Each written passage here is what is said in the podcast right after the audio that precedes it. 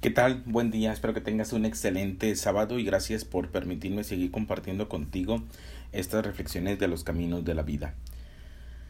Casi todos nosotros experimentamos diferentes formas de dolor. En una relación, debido a la muerte de alguien, al no poder realizarnos, al deterioro inútilmente o a no al tratar de alcanzar el éxito, de llegar a ser alguien y tomarnos y toparnos con el fracaso total.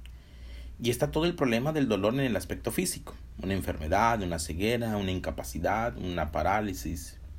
En todas partes nos encontramos con esta cosa extraordinaria que llamamos dolor, y con la muerte que aguarda la vuelta de la esquina.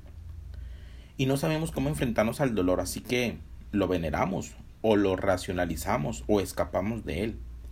Sería algo maravilloso si en el proceso de escuchar lo que se está diciendo, de escucharlo no emocionalmente, tampoco sentimentalmente. Pudiera usted comprender de veras el dolor y liberarse por completo de él. Porque entonces no habría ni autoengaños ni ilusiones, ni ansiedades ni miedos. Y el cerebro sería capaz de funcionar claramente, con agudeza, con lógica. Quizás entonces podría usted saber qué es el amor. La pregunta que surge aquí es, ¿usted evade el dolor?